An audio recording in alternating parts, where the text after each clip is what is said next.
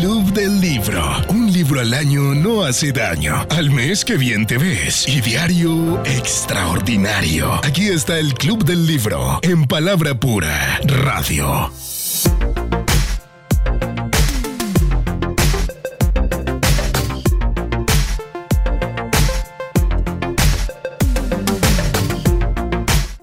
Amigos? Bienvenidos a otra entrega del Club del Libro. Soy Jessica Vanegas, les envío un abrazo, un saludo en línea en palabrapuraradio.com. Siempre tenemos diferente programación para nuestra audiencia, para todos, para los grandes, los menorcitos de la casa, los chiquitos de la casa también tienen su espacio y para aquellos que quieren aprender eh, a desmenuzar los libros o aquellos que ya tienen el hábito, incluso nos pueden enseñar, este es el espacio para ustedes en el Club del Libro Palabra Pura. Tenemos eh, mucho que hablar acerca del capítulo 4, pero antes, obviamente, no se me puede pasar, saludar a nuestros compañeros de set. Tenemos entonces por aquí a las damas primero. Eh, Jennifer, un saludo a toda nuestra audiencia, pues por supuesto para ti hola a todos nuestros oyentes. Nos alegra muchísimo saludarlos, que estén siempre ahí conectados. Los animamos a que estén no solo ustedes eh, solitos, que animen a sus familia, a su familia, a sus amigos, que inviten a más personas para que se involucren.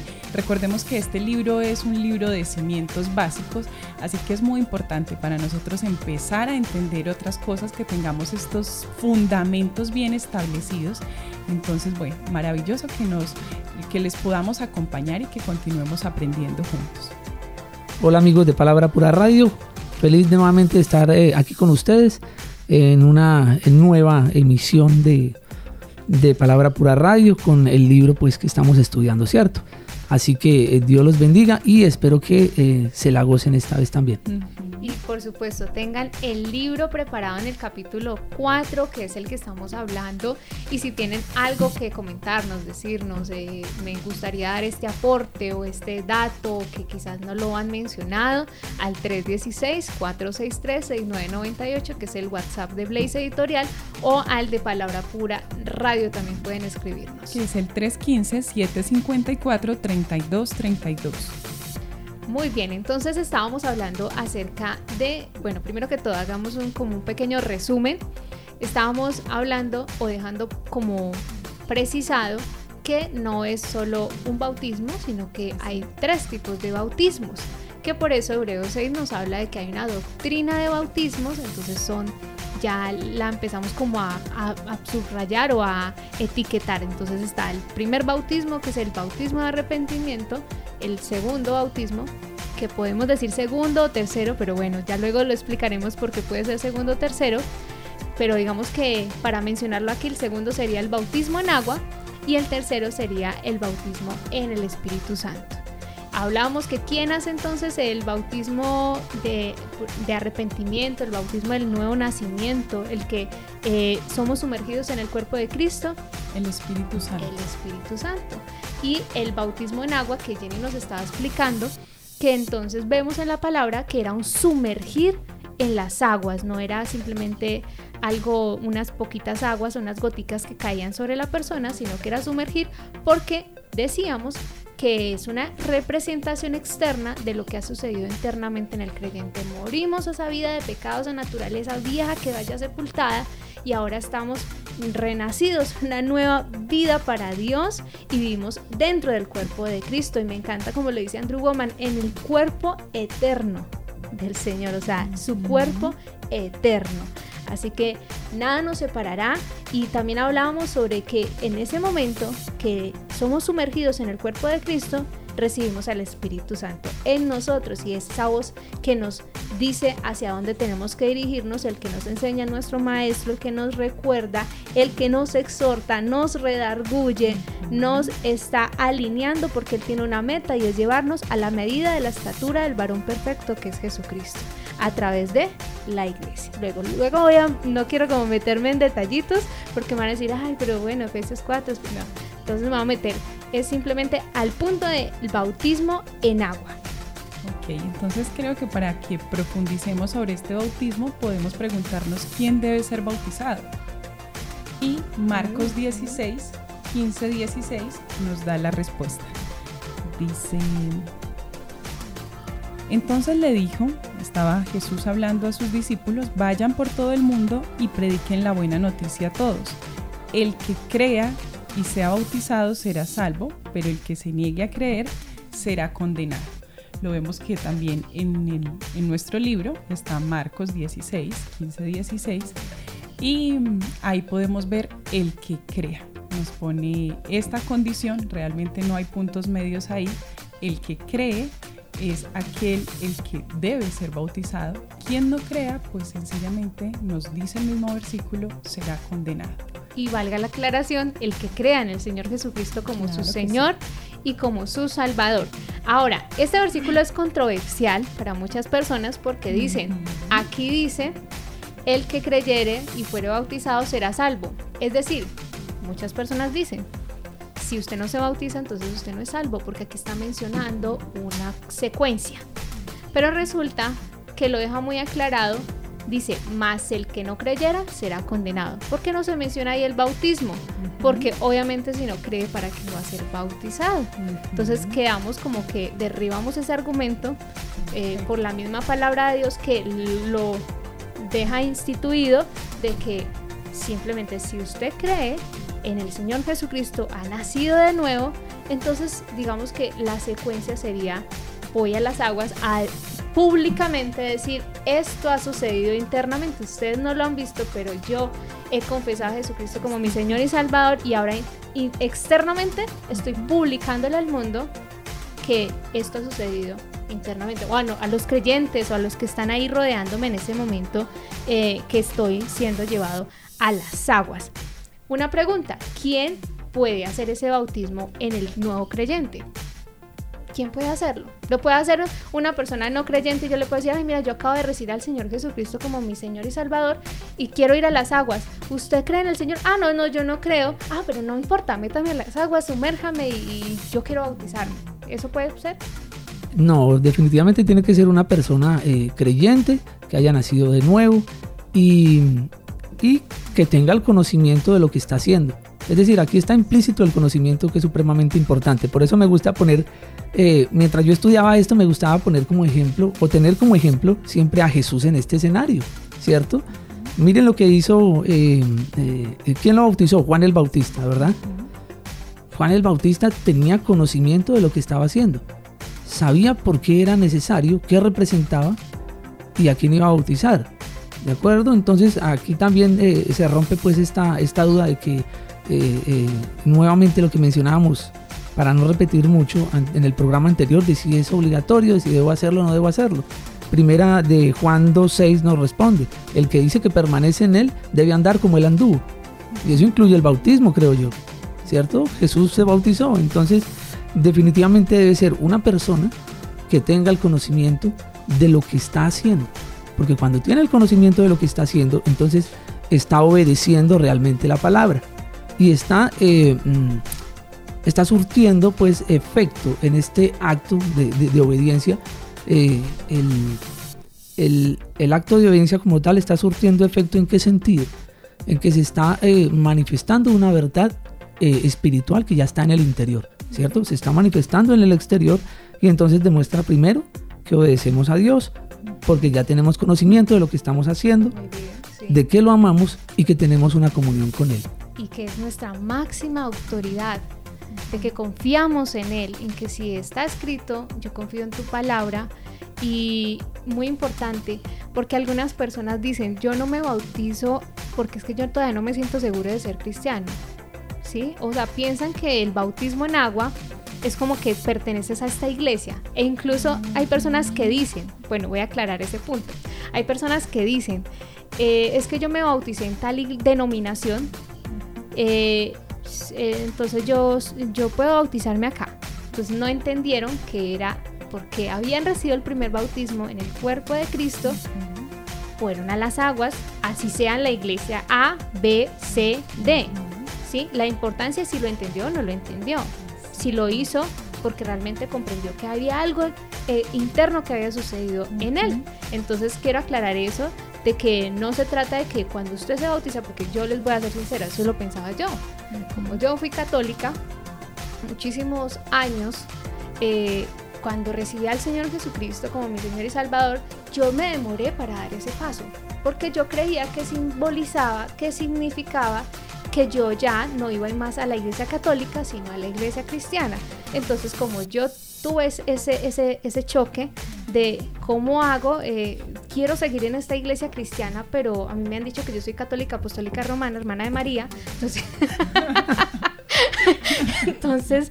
no puedo, incluso me preguntaban, Jessica, ¿eres cristiana? Yo, yo no soy, pero yo amo a Dios y yo le recibí, pero, pero yo simplemente voy porque allá dan unos estudios muy buenos. Entonces sí me hago entender, entonces el bautismo para mí significaba, era que que me iba a estar en esa iglesia y hacía parte miembro de esa iglesia y no entendía, ya, una vez naciste de nuevo, ya eres parte de la iglesia, ya eres parte de la iglesia universal, del cuerpo eterno de Dios, de Cristo. Y, no sos la única, Jessica, yo también pasé por, por eso, ¿cierto? Yo eh, en el 2012 nací de nuevo, entonces... Eh, me bauticé y todo este rollo eh, de, cuando estamos pues confundidos, no tenemos conocimiento, no sabemos lo que significa.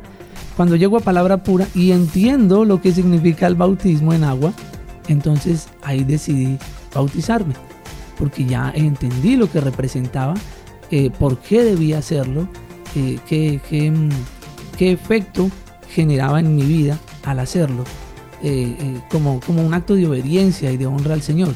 Entonces, por eso me pareció muy bueno que Jessica desbaratara Marcos 16. Ahí, ahí, ahí dice muy claro eh, que se bautiza solo aquel que cree. ¿De acuerdo? Entonces, eh, me pareció muy bueno ese punto. Porque al final de este mismo versículo del 16, em, establece otros dos puntos y empata perfectamente con lo que dice Jessica. Em, no solo con creer, sino también con el conocimiento. ¿Por qué? Porque establece dos puntos. Primero, las buenas nuevas, ¿cierto? Compartir las buenas nuevas. Y luego dice, y bautizar. ¿De acuerdo? Dice al final, y bautizar. Entonces, bautizar es el resultado de la primera. Si Jessica viene a mí, me comparte las buenas nuevas y me explica y me enseña eh, en Marcos 16, eh, verso 16, ¿sí? Al final. Eh, si Jessica viene a mí, me comparte qué significa el bautismo y, y yo lo entiendo y lo comprendo, entonces ahora sí tengo eh, la, el, conocimiento suficiente para ir a hacerlo, porque primero vino y me compartió lo que significaba. Significado. ¿Recibiste a Jesucristo como tu Señor y Salvador? Y esa es una de las preguntas que siempre se hacen en la iglesia una vez eh, una persona va a, llevar, a ser llevada a las aguas, a sumergida. Eh, le preguntan, ¿ha recibido a Jesucristo como, tu Señor y Salvador? Y la persona debe confesar, sí, lo he recibido, porque en base a esa declaración es sumergida en las aguas. Y creo que me voy a saltar eh, a la próxima hoja donde nos dicen una señal de salvación y eh, menciona la palabra para perdón de pecados, que es del versículo que estabas leyendo ahora, Hechos 2.38, recuerdas Jenny, que estabas diciendo que es, para poner en contexto, es la, el Pentecostés, Pedro se levanta a dar este discurso porque estos, estos judíos que están viendo y, y estas personas que están llegando a Jerusalén, que están viendo este Pentecostés, este derramamiento del Espíritu Santo, están asombradas que, que acaba de suceder y empieza Pedro a predicar la palabra lleno del Espíritu Santo. Y es allí donde llega la pregunta más espectacular que le puede hacer una persona a uno cuando uno le predica y es ¿qué debo hacer? Mm. que todos dijeran eso sería maravilloso. ¿Qué tengo que hacer? ¿Sí? Y Pedro les dice, arrepiéntanse, bautícense cada uno de ustedes en el nombre de Jesucristo para el perdón de pecados. Y me gusta lo que dice Andrew Womack ahí, que en el en, el, en la parte, en la versión de en inglés es for, y esto significa como consecuencia o dice puesto que es otra, digamos, otra traducción. Entonces, cuando nosotros cuando decimos para perdón de pecados, nosotros en el español lo entendemos como eh, para que esto se dé como una condición, como una condición, como para que se le perdonen sus pecados, bautícese. Pero resulta que esta palabra que aparece en el inglés for es como consecuencia por el resultado de lo que ha sucedido, del arrepentimiento que ha tenido, que Jenny nos explicaba que el arrepentimiento era el primer bautismo y ya como consecuencia se bautiza para el, eh, eh, o sea, como consecuencia de lo que ha sucedido, el perdón de pecados que, que hemos recibido del Señor. Ahora, entonces queda claro que hay una cláusula importante para ser bautizado en agua y es primero haber nacido de nuevo, haber recibido el primer bautismo de arrepentimiento, ¿sí? Y segundo, el conocimiento de qué está sucediendo allí. Cuando vamos a las aguas, que no es que hay la inscripción para iglesia palabra pura, me bautizo, no, es la representación externa, y creo que, se les va a grabar esa palabra externa, externa, de lo que ha sucedido internamente en el creyente, ¿no? En una persona que, simplemente llega y venga, vaya a las aguas, así que es muy importante eh, esto. Ahora, quiero aclarar que no necesariamente tiene que ser el pastor el que tiene, puede hacer el bautismo en agua, porque nos creamos esa idea y les voy a comentar que incluso ahora, muy, muy importante, sí, que la persona comprenda, que sea un creyente, que realmente tenga un testimonio de creyente, ¿cierto? Eh, que es lo ideal, ¿cierto? Pero que sea creyente, que realmente confiesa a Jesucristo como su Señor y Salvador. Pero hace poco, unas personas em, de socias del ministerio hay una persona que se quería bautizar, pero vive lejos de, aquí, entonces quería que el pastor, el pastor, lo bautizara el día del servicio y pues sabemos que en la iglesia todo lo hacemos con excelencia, con orden, eh, con planificación, entonces pues no simplemente pues como armamos la piscina solo para... y, todo pues la logística que conlleva un bautismo. Entonces la pregunta que surgió de mí fue, ¿por qué no lo hacen ustedes? Ustedes son creyentes, ustedes realmente han recibido a Jesucristo como su Señor y Salvador. Estoy parafraseando las palabras que le dije a ella y fue simplemente, eh, ustedes tienen que preguntarle a Él si Él ha recibido a Jesucristo como su Señor y Salvador y conforme a esa declaración de fe, llévenlo a las aguas. Y delante de todos los que están allí, los que se están reuniendo, háganlo. Entonces, ahora, entonces no van a poner eh, un letrero en su casa, se bautiza. se presta, se presta tanque para bautismos y porque es algo serio, o sea, tratemos todo con la seriedad, la santidad, la pulcritud que trata el Señor e, este, este tema. Pero qué hermoso saber que si por decir eh, alguno de ustedes se va em, para, para Japón, sí, no sé, en un lugar bien retirado, están predicando la buena nueva, están predicando las buenas noticias del Evangelio y alguien dice, yo he recibido y, tú ves ese crecimiento en esa persona y ves que, que realmente hay, hay ese querer de, bautizarse, ha entendido que algo internamente sucedió, ¿qué impide que sea bautizado? ¿Que crees en el Señor? Es la pregunta que le hizo Felipe al eunuco, ¿sí? al etíope. ¿Cuál es la, cuál es la cláusula o cuál es la, el primer requisito, el, más importante, creer en el Señor Jesucristo. Y es allí donde puede llevar a otro creyente a ser bautizado. Así que no se preocupe si de pronto, ay, no, es que de pronto usted se encuentra en los próximos bautismos porque la idea es cada día que, los pastores tengan más tiempo para estudiar su palabra, la, la palabra de nuestro Dios, ¿cierto? Eh, entonces si en algún momento en los bautismos de la iglesia se encuentra con que hay el Señor que, que, es, que le ayuda a parquear, y, la persona de audiovisuales están allí esperándolo para, para que usted sea bautizado, sumergido en las aguas. Entonces no diga, ay, no, como no es el pastor, entonces yo no, no, yo ahí sí no me bautismo, no, no me bautizo. Entonces, ¿qué? Está errónea en, su concepto. Ahora, muy importante, en caso tal, les voy a hacer esta pregunta, en caso tal de que una persona realmente se siente, está limitada por ciertas cosas, como por decir una enfermedad, entonces ya no es válido ese bautismo que está haciendo, por decir, les voy a poner un caso.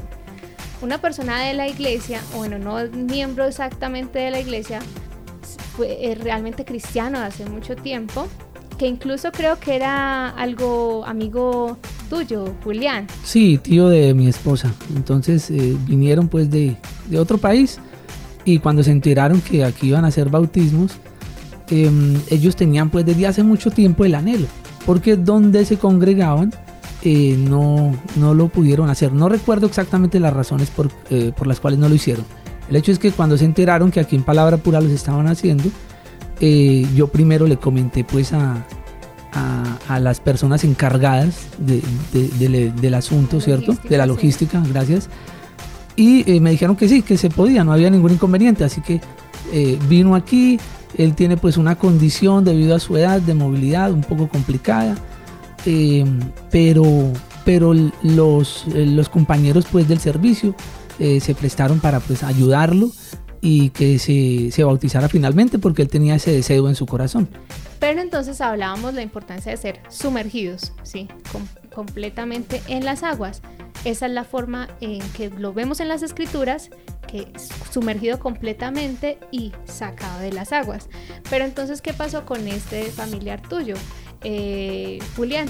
Que no podía, por la limitación que tenía en el momento, no podía ser acostado tenía que eh, tenía una algo que le impedía ser acostado, no, no recuerdo exactamente qué era, pero entonces ¿qué había que hacerlo? Obligarlo. El deseo en su corazón estaba el de ser sumergido.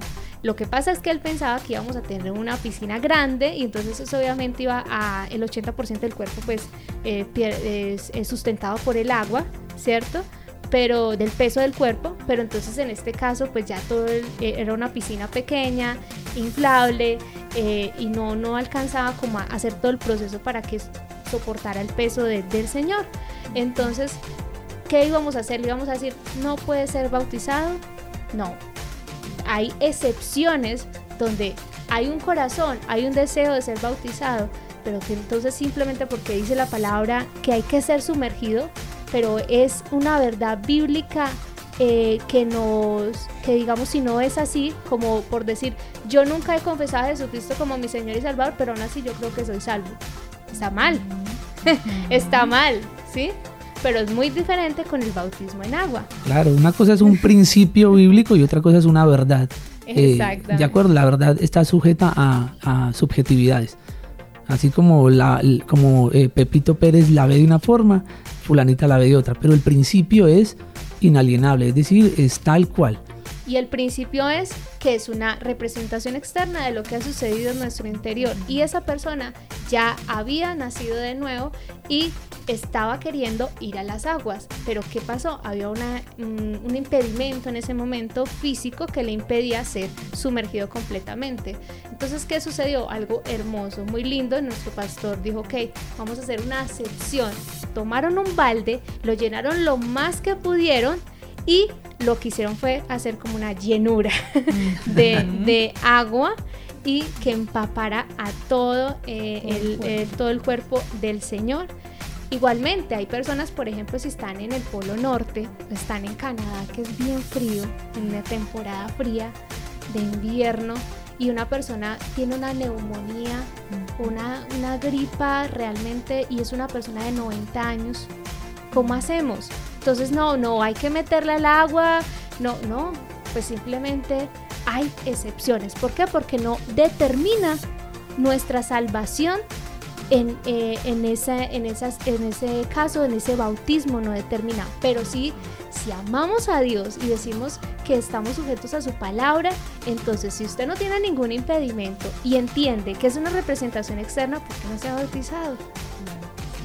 Claro, y mejor dicho, aquí en este título de, de una señal de salvación, aquí el autor nos está tumbando una cantidad de telarañas, ¿cierto? A través de lo que nos está enseñando, eh, de que eh, eh, la salvación jamás pues concede la, perdón, la- el bautismo en agua jamás concede la salvación. Es simplemente un acto humano, ni tampoco procura pues el perdón de Dios, ¿cierto? Así que, por ejemplo, se me viene a la mente Romanos aquí, 4.3, donde dice que Abraham creyó y le fue contado por justicia, ¿vale? Así que eh, es, una, es una cuestión de fe. Volvemos al mismo punto basado en el, en el conocimiento que ya tengo, ¿de acuerdo? Entonces, eh, en este punto el, el autor nos sumerge pues en el tema tratando de tumbar todas esas telarañas de quién debe, quién no debe, por qué, es requisito, no lo es. Y incluso, eh, no sé si lo saben, pero hay muchas religiones que toman eh, eh, el bautismo como, como un ritual de gracia que salva. y que limpia los pecados disque originales. E incluso dicen que tiene que ser en agua de río, que no puede ser en agua como una piscina, porque los pecados van a caer ahí estancados, imagínense eso. Y, y además están convencidos que asegura el tiquete al cielo. Imagínense, ¿qué tal eso? Eh, ¿Cómo tendrán de confundidas a, a, tantas personas? O también hay que mencionar aquellas religiones donde bautizan a los niños y los, los bebés, ¿sí? Y así como el Señor no, no si puedo mencionar eh, una partecita que da en el capítulo 3 que me encantó, incluso lo tenía resaltado, dice, el pecado no es imputado hasta que alcanzas la edad de la responsabilidad. Un bebé no tiene, o, eh, o, hay una edad en el niño donde no le es imputado, ¿por qué? Porque no alcanza la conciencia para decir no esto está... de pecado. Exacto, pero ahí no sabemos exactamente cuándo esa persona, eh, ese niño realmente ya va a tener esa conciencia, o en adolescente, cuando ya, uh -huh. eh, ya tiene esa conciencia. Así que entonces el pecado, perdón, el bautismo en agua es válido para los bebés. La pregunta es porque hay personas que pueden estarse preguntando, ok, yo ya he sido bautizada porque a mí me bautizaron de bebé. Uh -huh. ese, ese bautismo es válido, ese bautismo eh, es, es, es, al que se refiere la palabra. Precisamente es lo que acabábamos de responder de la importancia de esa conciencia de pecado. Obviamente el niño ni siquiera lo recuerda eh, cuando nos ha pasado, de bebés ni siquiera recordamos el acto mismo.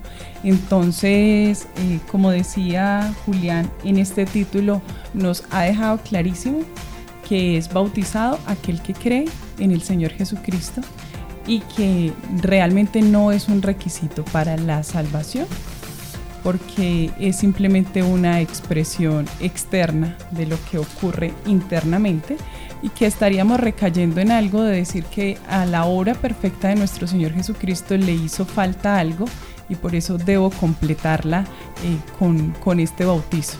Entonces realmente no es así y es obviamente que el, que el joven cuando ya tenga esa conciencia de lo que ocurrió internamente, en, apoyado en, su, en el conocimiento de la palabra y en esa libertad de escogencia, eh, decida bautizarse y no cuando sus padres o adultos encargados pues lo lleven a hacer algo de lo cual él ni recuerda ni es consciente de ello. La salvación es absolutamente personal. personal. Cada sí. persona debe tomar su decisión y en todas las áreas.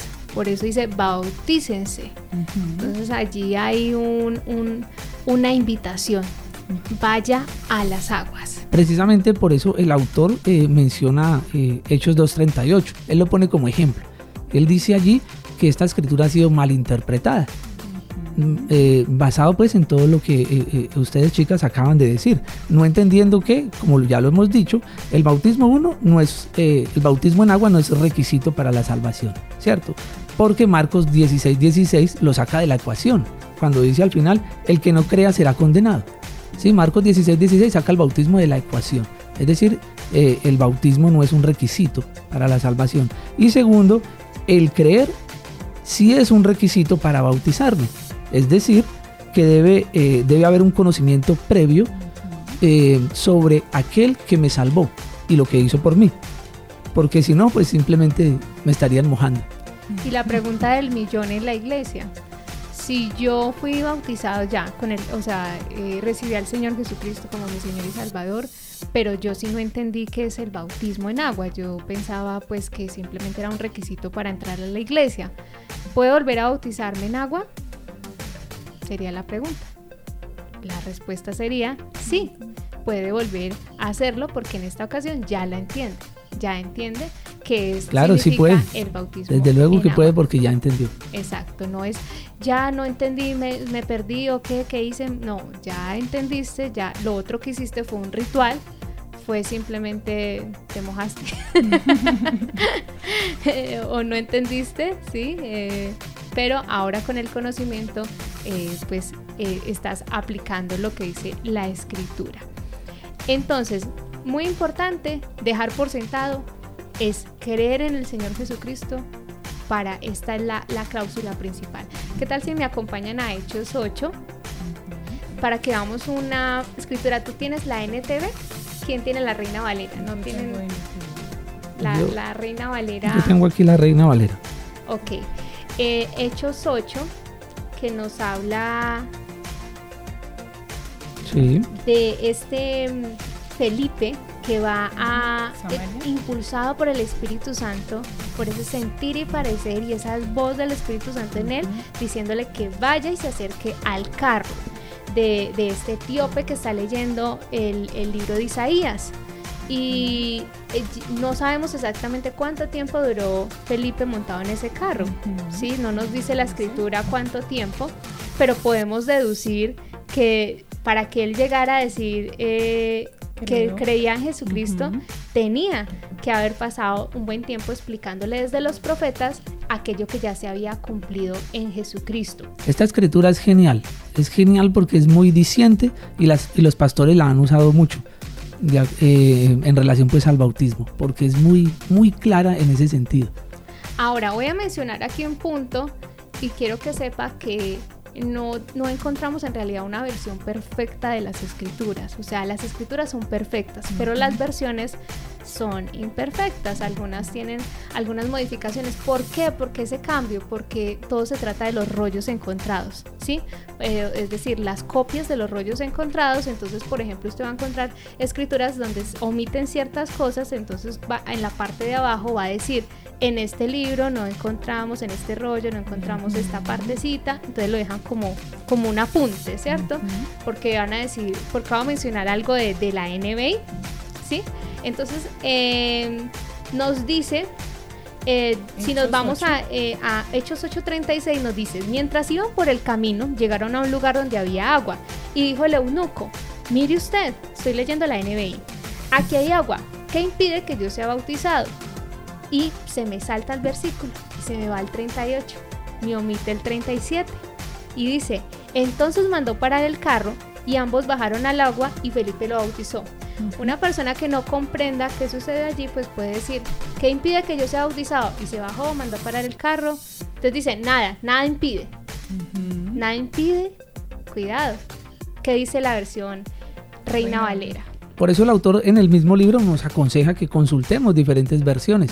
Cuando ustedes lo lean se van a dar cuenta. En la versión Reina Valera dice, y yendo por el camino llegaron a cierta agua y dijo el eunuco, aquí hay agua, ¿qué impide que yo sea bautizado? Y ahí está la clave. Felipe dijo, si crees, ojo a esta palabra, si crees de todo corazón, bien puedes. Wow. Y respondiendo dijo, creo que Jesucristo es el Hijo de Dios. Y lo dijo. Entonces es muy importante lo que nos está diciendo el Señor allí. Nos dice que Felipe dijo, si crees bien puedes. ¿Y qué tuvo que hacer el eunuco? Decirlo. Lo declaró. Sí, dijo, creo. Entonces es allí donde nos damos cuenta que por eso mandó parar el carro, por eso, no sé si ahí también lo dice Sí, o de también... hecho no, la nueva traducción viviente también se salta del verso 36 al 38. No lo Ok. dice, no Y lo eso es muy, Muy importante, importante. porque eh, nos, nos habla de la relevancia de que el primer bautismo haya sido dado, hecho, para que eh, pueda darse el segundo bautismo. Ahora, avanzamos entonces en el club del libro. ¿Tienes un apunte adicional? No, para que pasemos al título del bautismo en el Espíritu Santo. Muy bien. Adelante, Jennifer. Me parece muy interesante esta introducción que nos hace el autor. Dice, una vez que naciste de nuevo, fuiste bautizado, el siguiente paso que debes dar es recibir el poder del Espíritu Santo. Y cuando vemos esta introducción, yo creo que a todos se nos viene a la mente Hechos 1.8, Hermoso. Donde nos dice, pero recibirán poder cuando el Espíritu Santo descienda sobre ustedes y serán mis testigos y le hablarán a la, a la gente acerca de mí en todas partes, en Jerusalén, por toda Judea, en Samaria y hasta los lugares más lejanos de la tierra. Entonces me parece maravilloso porque realmente nuestro Dios se ha encargado de que nosotros estemos totalmente capacitados con todas las herramientas que necesitamos para esta vida y obviamente no quiere que llevemos una vida normal o corriente, sino que nos da a través del Espíritu Santo ese poder que nos capacita y seguramente lo veremos de, de la transformación ejemplo de los apóstoles antes de recibir el Espíritu Santo y también de lo que hemos podido experimentar con esa llenura del Espíritu Santo. Y la diferencia entre el tenerlo, porque fue Él el que nos redarguye de pecado y por eso llegamos a un arrepentimiento y la importancia de ser bautizados en el Espíritu Santo. Entonces la idea es que profundicemos más sobre el tema y entendamos que esta vida cristiana es imposible en nuestras fuerzas y es a través del poder del Espíritu Santo que podemos lograrlo. Recordemos que el Espíritu Santo en el Antiguo Testamento solo estaba sobre algunos creyentes. Bueno, algunos como los reyes, los profetas, los sacerdotes solamente venía sobre ellos. especiales. exacto. Y no era que estaba dentro de ellos, sino que venía sobre ellos. Como para una misión específica. Exacto. Y posteriormente. Ellos conocían el Espíritu Santo, pero nunca llegaron a imaginarse que podían contener dentro de ellos al Espíritu Santo. Por eso este maravilloso momento donde es el segundo Pentecostés más importante de la historia, donde vemos que el Espíritu Santo es derramado de esa forma tan gloriosa que nos habla de llamas de fuego, que nos habla de este estruendo que había y, el Señor Jesucristo nos dice, espérenlo, espérenlo porque van a recibir dunamis, que es la palabra que aparece allí, y esto es dinamita, o sea, ¡pum! O sea, van a recibir algo explosivo que ustedes necesitan, porque había una misión que todo creyente debe cumplir. Entonces, para esto, el Señor es bueno y el Señor no es como eso de hágalo como usted le parezca y como pueda, y usted rebúsquesela, sino que el Señor, conforme a la misión, te da la capacidad, te da el poder, y como eh, sabemos que necesitamos ese poder, por eso Él dice, te lo entrego, lo necesitas y te lo entrego, e incluso el Señor tenía que estar eh, aquí como ser humano en su cuerpo, siendo divino, siendo 100% divino, también caminó, eh, tenía que, participar de, de, carne, ¿cierto? Y para poder ejercer su ministerio, en este tiempo que ya iba a salir, él sabía que necesitaba poder. Por lo tanto, no iba a utilizar su poder que él tenía, sino que fue, ¡pum!, lleno, eh, de bautizado con el Espíritu Santo. O sea, es donde nos hablaba Jenny, que descendió como en forma de paloma, el Espíritu Santo sobre él, y ahí vemos la dinamita.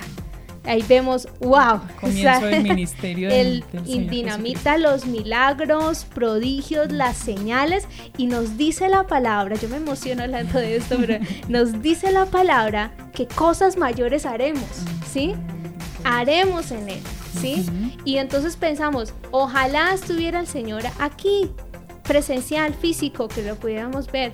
Pero qué maravilloso que nos dice, es necesario que lo esperen porque, bueno, en estos 120 creyentes que estaban en el aposento alto, porque van a recibir algo, ¡pum!, algo impresionante para que testifiquen.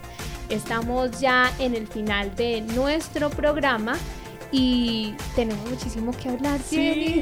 Aún falta mucho, falta mucho porque también deben tener dudas respecto al bautismo en, el Espíritu.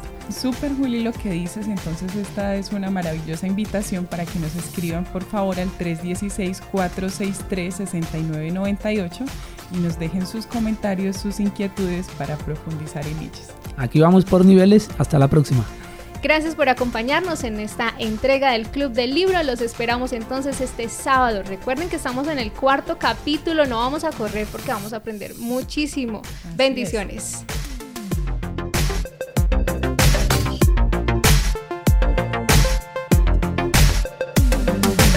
Hacemos a Jesús famoso. Palabra pura, radio.